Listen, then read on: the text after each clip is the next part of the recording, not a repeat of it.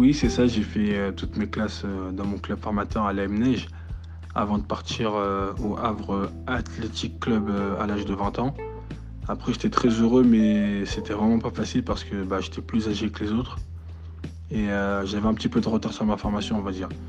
Mais j'étais venu avec lui en tête d'apprendre un maximum dans un premier temps, puis euh, pourquoi pas par la suite aller frapper à la porte des pros. Bon, bah, mes débuts ont été difficiles parce que bah, il faut savoir que c'était un ou deux entraînements par jour. Et euh, j'étais vraiment pas habitué, puis mon corps aussi. Mais euh, j'ai su m'accrocher, mais j'ai rencontré quelques difficultés comme les pépins physiques. Après, bah, je pensais pouvoir euh, décrocher un petit contrat amateur avec tout ce que j'avais démontré. faut savoir que je demandais le strict minimum mais pour subvenir à mes besoins, mais on m'a dit que bah, c'était pas possible. Du coup, bah, j'ai décidé de, d'aller à, l'entraînement le matin puis euh, aller travailler l'après-midi, mais j'ai pas réussi à trouver euh, bah, le travail qui acceptait de me faire, de me faire travailler juste l'après-midi.